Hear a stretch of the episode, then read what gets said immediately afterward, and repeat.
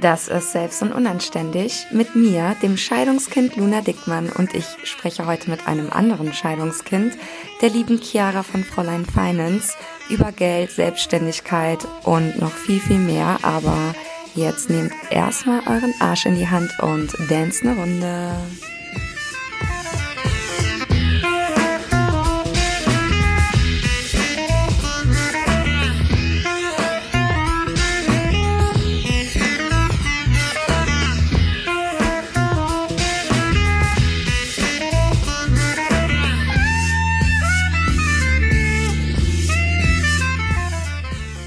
Und damit herzlich willkommen zur neuen Folge von Selbst und Unanständig. Heute mit meinem Gast, der lieben Chiara oder wie ich sie nenne, Chiara. Ihr kennt sie vielleicht unter Fräulein Finance. und ähm, wir haben ja heute den Titel Zwei Scheidungskinder reden über Geld. Also es wird richtig deep, Leute. Aber bevor wir deep starten, Chiara, stell dich doch mal bitte kurz vor. Yes, Luna, vielen, vielen Dank schon mal auf jeden Fall für das Intro. Ähm, ich bin die Gründerin von Fräulein Finance und unter dieser Brand unterstütze ich äh, vor allem andere Frauen dabei, ihre Finanzen selbstständig und mit Leichtigkeit zu meistern. Und ja, habe mich da jetzt so auf den Bereich Business Finances mhm. spezialisiert und das ist einfach so voll mein Steckenpferd. Also bei mir geht es im Business grundsätzlich schon äh, viel um das Thema Geld und Finanzen und ich glaube, wie ich da so drauf gekommen bin, wie sich das alles entwickelt hat, äh, werden wir heute auch noch so ein bisschen quatschen, weil das definitiv ja in diesem Thema Scheidung der Eltern zugrunde liegt oder das so ein mhm. bisschen auch darauf zurückzuführen ist. Es war für mich einfach ein, ein krasser ein krasser Moment in meinem Leben, also sehr, sehr einschneidend auch. Und ja, ich glaube, da gibt es einiges draus zu lernen, beziehungsweise einiges auch zu teilen. Und ich habe mega Bock, dieses Thema jetzt heute mit dir ja. mal auf den Tisch zu packen und da mal so drüber zu quatschen, weil das wird, glaube ich, immer noch viel zu sehr ähm, unter den Tisch gekehrt, in irgendeine Schublade reingepackt. Ja, und ich würde sagen, das Ende ja, für heute mal. ja, vor allem, ähm, weil du auch gerade meintest, das wird immer in so eine Schublade gesteckt und es gibt halt auch so viele Scheidungskinder inzwischen. Also ich weiß ja, gar nicht, wie da die äh, Quote ist. Sie ist, glaube ich, schon recht hoch. Und damit bekommt man auch so ein bisschen das Gefühl, ja, ich bin ja jetzt nichts Besonderes, weil ich ein Scheidungskind bin. Was habe ich jetzt für ein Recht, darüber zu reden? Aber mhm. jede Scheidung macht halt auch was anderes mit Kindern. Und das Problem ja. ist halt, dass man meistens sehr, sehr klein ist und dadurch sich nicht so gut von den Sorgen der Eltern abgrenzen kann und dann anfängt, die Verantwortung für die zu übernehmen. Das war mhm. auf jeden mhm. Fall bei mir super, super krass. Und wir haben ja auch gerade schon so ein bisschen ähm, gequatscht. Und äh, man muss halt auch dazu sagen, Chiara und ich kennen uns jetzt nicht seit äh, 15 Uhr, äh, beziehungsweise, nee, was haben wir jetzt? Wir haben jetzt halb sechs und um fünf haben wir uns, ge uns getroffen und wir kennen uns aber schon was länger aus dem Internet. Aber wir haben uns jetzt auch zuletzt zusammen äh, in, in Wetzlar gesehen und zwar bei der Jamie, bei meiner lieben Mango-Frau mhm. auf dem Retreat und ähm, haben uns da ja auch einfach sehr, sehr gut verstanden. Wir haben uns, wir haben so geweibt und dann dachten wir so, wir müssen, wir müssen zusammen eine Podcast-Folge machen. Und das war richtig Auf schön. Auf jeden Fall, yes. Ja. ja, doch, das war richtig, richtig schön. Und ja, ich glaube, da sind auch äh, grundsätzlich. Ja, oh, jetzt haben jetzt voll der Salat, Clara. Sorry, was ich sagen wollte, ist, dass wir nämlich im Vorgespräch gerade schon so ein bisschen darüber gesprochen haben, ja, äh, wie macht man das denn jetzt? Weil es geht ja nicht nur um uns, die Scheidungskinder, sondern halt auch um unsere Eltern. Was kann man jetzt erzählen und was nicht? Sind dann aber auch so zu dem Schluss gekommen, dass das ja voll heilsam einfach auch ist und es auch gut ist, zu seiner Geschichte zu stehen. Und das Beste eigentlich daran ist, dass uns die Scheidung unserer Eltern und der Schmerz und die viele Scheiße, die passiert ist, eigentlich dazu gemacht hat, wer wir heute sind, nämlich zwei richtig geile Businessfrauen, würde ich sagen. Und das ist ja erstmal schon mal was voll Gutes, ja. oder? Ja, ja, mega, mega. Äh, gut, dass du das jetzt hier auch nochmal so reinbringst. Also, ne, ähm, da darüber zu sprechen irgendwie und da auch im Nachhinein jetzt als erwachsene Mensch, als erwachsene Frau mit den Eltern drüber zu sprechen, das auf den Tisch zu bringen, mhm. ähm, ist auch einfach irgendwie so so heilsam, wie du auch schon gesagt hast. Und da können noch mal ganz, ganz viele Dinge irgendwie auch aufgeräumt werden und ähm, sich, sich neu sortieren, weil ich habe immer so das Gefühl, ich weiß nicht, wie es dir da so geht, auf der einen Seite ist man jetzt schon, ich sage jetzt mal so in Anführungszeichen, irgendwie groß, man ist erwachsen, man äh, wohnt in seiner eigenen äh, Wohnung, verdient sein eigenes Geld. Und ähm, so manchmal in, in so manchen Situationen ist man dann wieder wie so ein Kind. Ja, ich sag mal so, ja genau, wie ein Kind, ja. wie so zurückgebeamt, ja, wie genau. wieder die Tochter irgendwie genau. und ist sich dem allem nochmal wieder so ausgesetzt. Ja, voll. Also auf irgendeine Art und Weise. Voll. Also man ist wieder total in dieser Opferstellung und vor allem, was mir da immer mal wieder passiert, Gott sei Dank nicht mehr so häufig wie früher, vor allem ganz am Anfang der Selbstständigkeit. Also ich bin jetzt zweieinhalb Jahre selbstständig und bei mir war das große Thema, um jetzt direkt mal so reinzuballern in den Deep Shit, Briefe. Also der Briefkasten wenn ich den angesehen habe, da habe ich so einen richtig krassen Kloß im Hals bekommen und sofort so Magenkrummeln. Es ist bei mir wie so ein, wie so ein Pavlovscher Hund. Und das liegt einfach daran, dass ich in meiner Kindheit das so häufig erlebt habe, dass meine Mutter Briefe aufmachen musste, wo einfach krasse Zahlen und krasse Rechnungen drin standen, die wir nicht bezahlen konnten. Und das lag daran, dass wir, äh, also meine Eltern hatten ganz, ganz früher Restaurants zusammen vor der Scheidung und ähm, meine Mutter hat für meinen Vater gebürgt und deswegen ist sie dann quasi wie in so eine ja, Schuldenfalle gekommen. Ne? Also die hatten zusammen die Restaurants, mhm. aber er hat es quasi alles organisiert und geplant und ja, meine Mutter ähm, hatte dann quasi so keine Ahnung von nix oder weiß ich nicht, wollte vielleicht auch nicht so richtig wissen, was da passiert. Ne? Kann man ja jetzt so, kann ich ja jetzt auch gar nicht so richtig beurteilen. Auf jeden Fall hat sich da einfach ein krasser Schuldenberg angesammelt, als wir dann, also, also haben wir dann erfahren, als die Scheidung dann kam. Und ja, dann, dann, dann, dann standen wir da und da kamen diese Briefe rein und ich habe halt nur das Gesicht meiner Mutter gesehen und ich war halt sieben, acht Jahre alt und habe ja, sie angeguckt boah, und dachte halt so, fuck, wie soll ich das, wie soll ich das schaffen?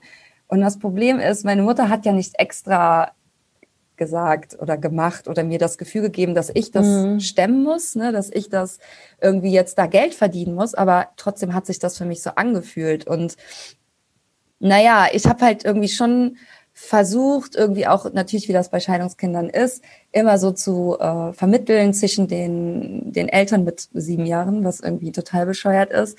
Aber jetzt weiß ich natürlich, da konnte ich gar nichts machen, aber ich habe jetzt halt auch erkannt, dass meine Eltern damals mir viel mehr hätten zu verstehen geben müssen, dass ich safe bin und dass dieser Gesichtsausdruck, ja. den die dann so oft den, äh, im Gesicht hatten, jetzt vielleicht für den Moment ein bisschen scheiße ist, aber nicht den Weltuntergang bedeuten wird. Aber für mich war das halt in dem Moment so, mhm. wir werden unter der Brücke landen. Wir werden unter der Brücke landen. Wir, ja. wir werden wahrscheinlich ja. es nicht schaffen. Mein Vater hat auch nicht genug Geld, um Unterhalt zu zahlen. Meine Mutter, äh, die arbeitet irgendwie jeden Tag bis 21 Uhr oder bis 20 Uhr. Ne? Meine Mama ist ja Verkäuferin in einem Modeladen und ähm, wie, wie, wie sollen wir das alles schaffen? Und bei mir hat das halt so Endzeitszenario ausgelöst. Und davon konnte ich mich natürlich, also das mal umzuprogrammieren, das braucht ja. sehr, sehr viele Therapiestunden und Voll. sehr viel Reden und sehr viel Verständnis auch für, für sich selbst haben und immer wieder mit diesem kleinen, mit dieser kleinen Luni, die in mir ist, immer wieder reden. Wow, jetzt habe ich schon direkt am Anfang den, den äh, krasses. Ja, schon direkt ausgepackt sozusagen. Boah, wir, wir, wir schießen da. Ja, ja. Hallo Leute, darum geht's. ja. Voll. Wir schießen da jetzt schon irgendwie tausend Dinge äh, ja. dazu in den Kopf Horrors. einfach, weil es halt so ein Oh, es ist so, so ein Thema, was einem wie so auf dem Herzen so draufhängt und das Herz so ganz schwer werden lässt, ja. lässt so plötzlich, wenn man dann irgendwie nochmal so zurück in die Kindheit springt und ich war ja auch damals nicht viel älter. Ich war acht Jahre alt, als sich meine Eltern getrennt haben. Und wie du auch gesagt hast, ich war dann auch so, also auf der einen Seite hatte ich irgendwie so dieses Gefühl in mir von wegen, ja, ich kann da eh nichts machen. Ich bin so ein kleiner Knirps und ich habe ich hab da jetzt ja überhaupt eh nichts zu sagen und ich bin dem allem ausgeliefert. Und trotzdem auf der anderen Seite hat man ja so dieses Gefühl von, oh scheiße, das ist Mama und Papa. Und eigentlich hat man ja so dieses äh, Bild von einer heilen Familie und I don't know, will, de, will da irgendwie dafür sorgen, dass die Familie zusammengehalten wird. Und ich habe ich hab ja auch noch einen äh, jüngeren Bruder und der da war damals, oh mein Gott, der war so ein unfassbar kleiner, süßer Knirps damals. Und das hat mir einfach alles äh, so leid getan. Aber auf der anderen Seite fühlt man sich halt auch so unfassbar machtlos und man fühlt sich einfach irgendwie so, ich kann gerade nichts machen. Es bricht gerade einfach alles äh, über mir herein. Und ich glaube grundsätzlich auch irgendwie so die, die vorige Generation, also unsere Eltern, die waren noch viel mehr so in diesem State von, ähm, ich, ich mache mich irgendwie so gegenseitig voneinander abhängig oder in, in vielen Fällen auch irgendwie die Frau macht sich so krass vom Mann abhängig irgendwie oh, auf finanzieller Ebene und Oh, das ist ja darüber hinaus einfach nochmal so ein überkrasses Thema. Also ich meine, gut, bei meinen Großeltern war das halt auch so, aber da hat es halt funktioniert. Weißt du, meine Großeltern, die waren noch so eine Generation, scheißegal, was da irgendwie war, man bleibt forever and longer irgendwie zusammen. Ob das jetzt in manchen Situationen gut ist oder schlecht ist, sei jetzt mal dahingestellt. Aber ja. ne, ähm, das war halt irgendwie nochmal so, so komplett anders. Und wenn man dann auf der einen Seite noch diese Werte mitbekommt von, man, äh, man gründet zusammen eine Familie und die Frau bleibt dann irgendwie zu Hause oder geht in Teilzeit oder äh, was auch immer, bürgt da für irgendwelche Kredite oder für irgendeinen Krempel mit. Das war ja beim, bei meiner Mom war das ja genau das Gleiche. Wir haben äh, damals in, äh, in, in dem Ort, in dem äh, mein, mein Papa wohnt, hatten die ein Haus. Das Haus hat den Eltern meines Papas gehört und meine Eltern wiederum haben dann aber das, das Dach und die Wohnung und alles ausgebaut, haben da einen Kredit für aufgenommen. Das Haus hat ja eigentlich immer noch meinen Großeltern gehört, die ah. jetzt äh, inzwischen nicht mehr da sind. Ja, und ja. das Haus gehört jetzt meinem Papa, aber meine Mom hat dafür mit unterschrieben. Also dann oh. irgendwann zu einem späteren Zeitpunkt hat sich meine Mom da halt aus den äh, Krediten rausgeschlagen, sage ich jetzt mal so. Und dann äh, konnte das auch nochmal umgeschuldet werden. Und aufgrund von Niedrigzinsphase und so weiter war das dann auch zum Vorteil für meinen Dad, weil der dann auch den Kredit nochmal umschulden konnte und so weiter. Aber im ersten Moment muss man sich mal vorstellen, wie krass das eigentlich war. Meine Mom hat mitgebürgt für einen Kredit für ein Haus, was komplett auf den Namen von meinem Papa gelautet hat. Ja, ja, aber guck mal, stell mal also, vor, Chiara. Und das war du, ganz normal. Das war ja, damals. Ja, ja, voll. Also ich finde ich find die Vorstellung, wie du, also das, was du erzählst, finde ich voll krass. Und wenn ich mir jetzt aber vorstelle, wenn ich mit meinem Freund sowas aufbauen würde, irgendwie so ein Kredit für ein Haus, das nicht mir gehört, aber irgendwie braucht er jetzt meine Hilfe. Jetzt, ich würde jetzt so ganz naiv wahrscheinlich erstmal ja sagen, weil, hallo, ich liebe den voll und er ist mein Ein und Echt? alles, aber Aber natürlich, wahrscheinlich würde ich dann im zweiten Schritt denken, so, Moment mal, also ich unterschreibe ja. erstmal gar nichts. Ja. Aber ja. ich glaube schon, was du halt sagst, ist richtig, dass das Werte sind, die uns unsere Eltern mitgegeben haben oder so ein System. Also irgendwie ist das ja auch voll. Ähm, voll, ja. Ja, also ne, die Frau gehört zum Mann und man macht alles zusammen und man bleibt aber heute halt auch oft nicht forever zusammen. Und man muss halt auch, also ich als Frau möchte ja auch, kann jetzt natürlich auch noch, habe an ganz andere Möglichkeiten als meine Großeltern vor, was weiß ich, wie vielen Jahren. Total. Und total. aber auch ja. mehr Möglichkeiten als meine Mutter damals hatte. Also für sie wahrscheinlich, mhm. war wahrscheinlich der Bereich der Möglichkeiten viel, viel enger damals als für mich. Und es geht natürlich auch Absolut. überhaupt nicht darum, irgendwem Schuld zu geben. Es geht einfach darum, mhm. mal dieses Thema ein bisschen zu enttabuisieren. Ich habe auch schon mal erzählt irgendwann, dass ich in einer also dass meine Mutter in einer Privatinsolvenz war. Und da haben sich auch extrem viele drauf gemeldet. Ich weiß gar nicht mehr, ob das bei Instagram war oder innerhalb von einem Live oder so. Und dann hörte ich auf einmal so, ja, ich habe auch eine Privatinsolvenz, ja, meine Mutter auch, ja, mein Vater auch. Und ich denke mir so, wo wart ihr alle mein ganzes Leben? Weil für mich hat sich das damals angefühlt, Chiara. Ja. Weißt du, ich gehe zur Schule auf dem Gymnasium, da sind nur Rich Kids und ich. Und ich bin so Ausländerkind. Weißt du, meine, meine Mutter ist Italienerin, die sieht auch aus wie eine tief südliche Italienerin äh, die ist, die hat, wir hatten kein Geld, wir, äh, meine Mutter hatte kein eigenes Zimmer, damit Daniele und ich, also mein Bruder und ich, ein eigenes Zimmer hatten, hat sie halt im Wohnzimmer geschlafen, auf so einer äh, guten Schlafcouch und die hat einfach auf super krass viel verzichtet, damit wir ein gutes Leben haben können, damit wir studieren können, damit mhm. wir aufs Gymnasium gehen können, damit die uns so den Rücken frei hält. Und ähm, ich bin voll dankbar dafür, dass sie das alles für uns gemacht hat. Also dankbar sein ist überhaupt gar kein Ausdruck. Es ist eher ein tiefes, eine tiefe Verneigung und ein tiefes, also ich, ich habe gar kein Wort dafür, was ich dafür empfinde, was meine Mutter für mich mhm. getan hat. Ähm, und ja, es war scheiße, dieses, das alles in der Kindheit zu erleben und so programmiert zu werden, dass quasi jeder Brief bringt da bricht die Hölle zu Hause ein und da gibt's irgendwie Tränen und Sorgen und Albträume und ne, dann entwickelt man ja auch sowas wie ähm, Übelkeit und Kopfschmerzen und diese ganzen ja, Sachen, die man halt so bekommt, ne, wird einem ja auch jetzt ja erst ganz klar. krass aus. Total. Ne, ich habe zum ja. Beispiel während der Scheidung habe ich, ich habe ganz viel gekotzt als Kind. So, das war so mein mein fickt euch alle Ding, das was mein Körper dann irgendwie signalisiert hat. So, ich kotze jetzt erstmal hier alles voll, ciao.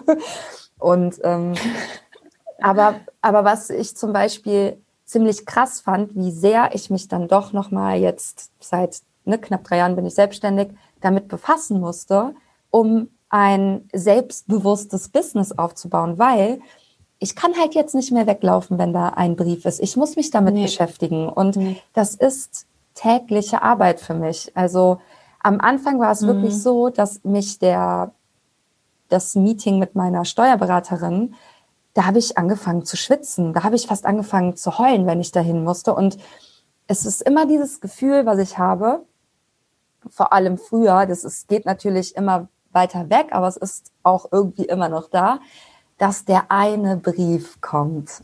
Der eine Brief, der mich zerstören wird, mhm. wo ich irgendwas falsch eingetragen habe, irgendwas verpeilt habe, irgendwas falsch gemacht habe und dann eine Rechnung von Summe X bekomme, weil diese Ausgeliefertheit, die ich in meiner Kindheit gespürt habe, ähm, sich da so, so immer noch fortsetzt, dass ich wieder die kleine Luna bin, die nichts dagegen tun kann. Dabei bin ich jetzt die Luna, die mit einem Online-Kurs so viel Geld verdient wie meine Mutter wahrscheinlich nicht mal in einem Jahr. Also es sind einfach komplett andere Proportionen irgendwie, aber trotzdem ja, falle ich ja. immer noch in diese kleine Luni oft zurück. Und es hat mir halt unglaublich geholfen, in den Momenten darüber zu sprechen. Deswegen finde ich halt mhm. auch diese mhm. Podcast-Folge so wichtig, dass wir anderen Mut machen. Das ist, du bist, also du da hinten, äh, du, die zuhört, du bist nicht allein damit. Es ist normal, ja. sich isoliert zu fühlen, weil es halt einfach ein Tabuthema ist und weil man das als Erwachsene, glaube ich, auch noch mal ganz anders ähm, aufarbeiten muss. Und was wir ja auch schon, als wir in Wetzlar waren, besprochen hatten oder was ich so angesprochen hatte, was ich so ultra interessant finde, ist, dass wir beide eigentlich ähnliche Verläufe haben. Also irgendwie, ne, Scheidungskind, Eltern, Geld, Scheiße, Schulden, Fuck. Und dann ähm, aber total unterschiedliche Money-Mindsets daraus entwickelt haben. Also du bist voll krass auf Sicherheit, du bist ja jetzt Finance Coach, du bist diejenige, die danach gesagt hat, okay, ich habe die Verantwortung, ich weiß jetzt hier, wie der Laden läuft und ähm, ich blicke auch alles und bringe anderen das bei, was so Geldsachen angeht. Und bei mir ist es halt genau, also das Gegenteil nicht, sonst wäre ich nicht selbstständig. Aber bei mir ist es eher so, dass ich eher dazu neige zu sagen, ich, ich es, es ist witzig, es sind so Phasen. Manchmal bin ich so total, ich habe alles im Griff finanziell und es ist alles gut und ich weiß ganz genau, wann was kommt. Und manchmal bin ich so richtig, ich will es einfach nicht wissen. Ich habe Angst davor, aufs Konto zu gucken. Ich habe Angst davor, den Brief aufzumachen. Und in anderen Phasen ist es völlig okay. Aber ich würde nicht sagen, dass ich so ein Kontrollfreak geworden bin, was Finanzen angeht, sondern ich bin eher voll der krasse Schisser. Und ich glaube, das sind ganz also es, das kann halt in beides umschlagen. Entweder so eine Kontrolle wie bei ja, dir ja. oder so eine total irrationale Angst wie bei mir. Äh, ist das nicht interessant?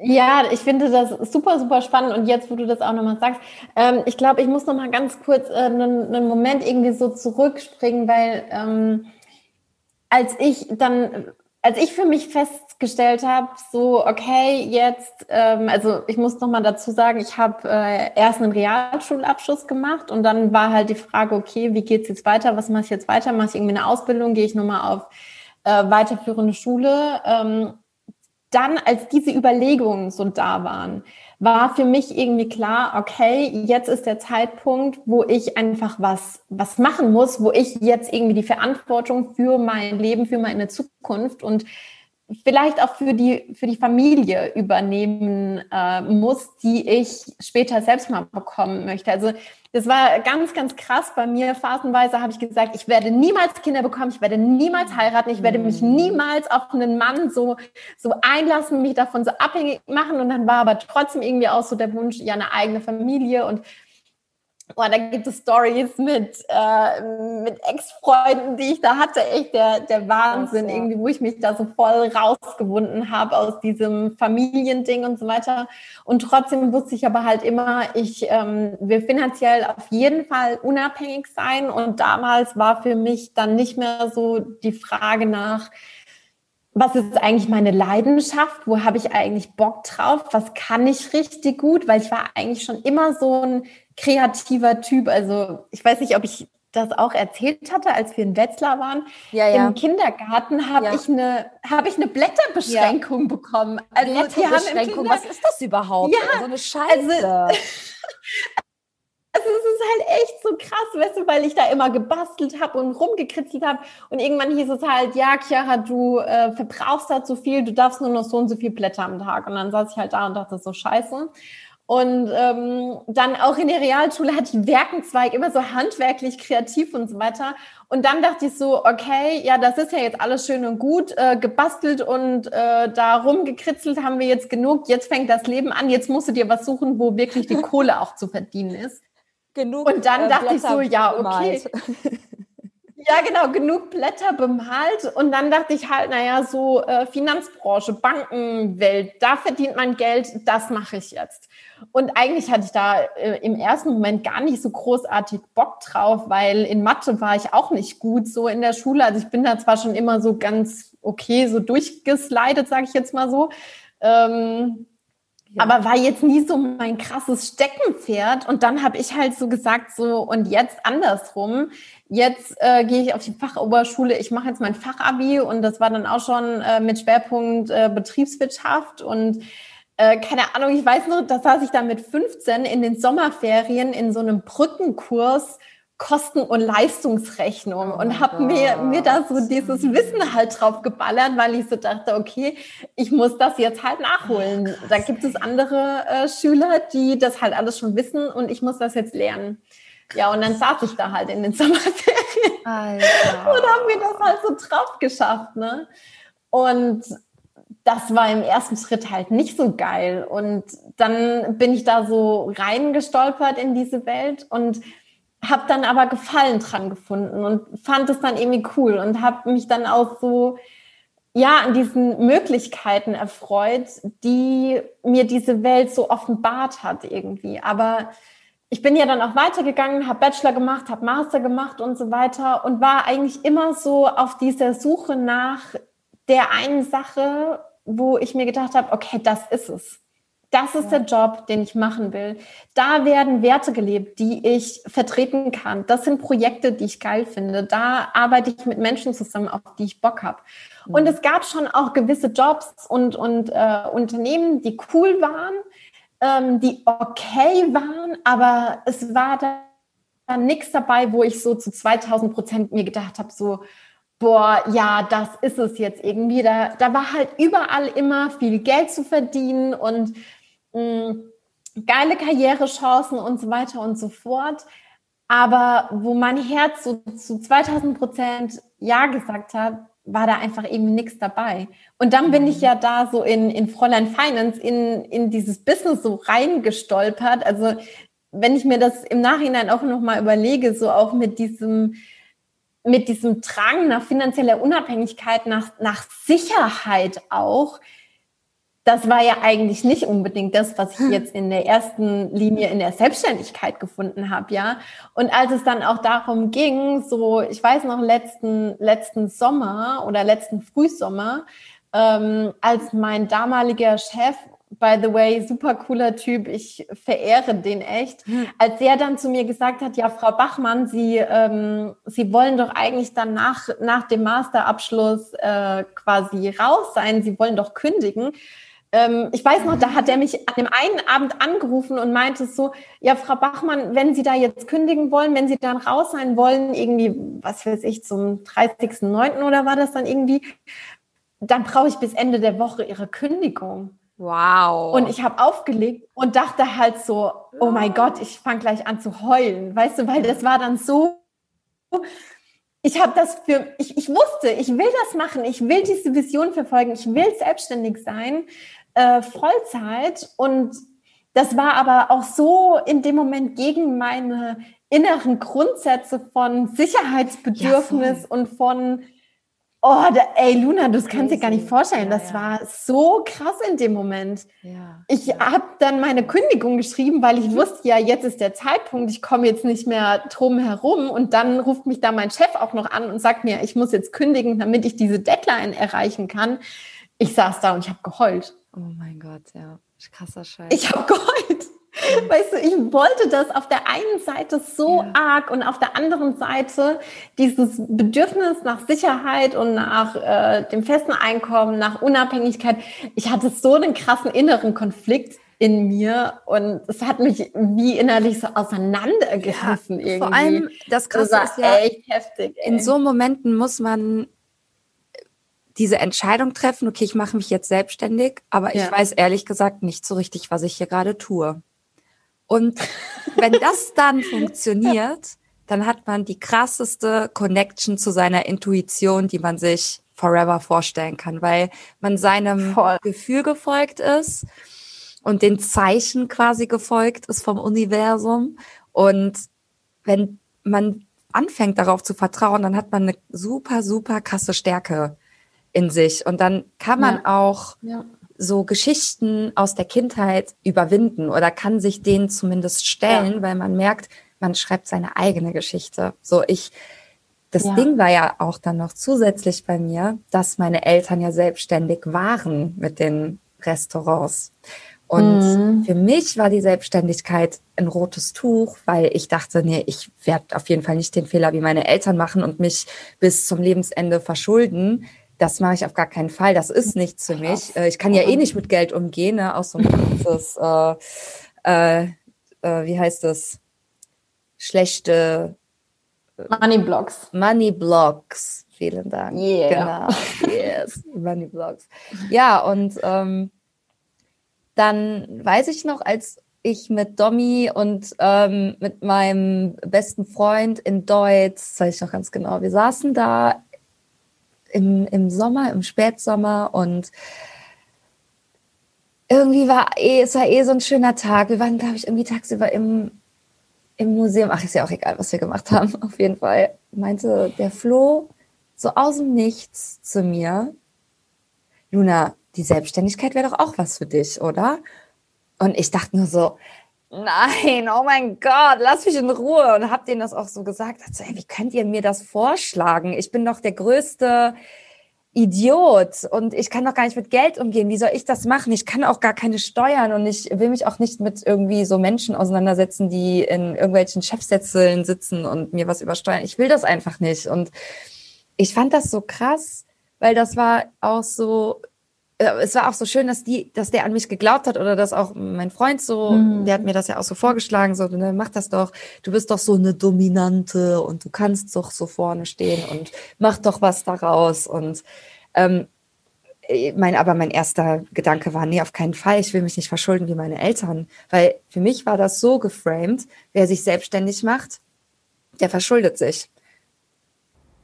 Und das war der erste Teil unseres Gesprächs. Du kannst dir den zweiten Teil bei der Chiara anhören. Gib dazu einfach auf einen Kaffee mit Fräulein Finance ein und ich wünsche dir ganz viel Spaß.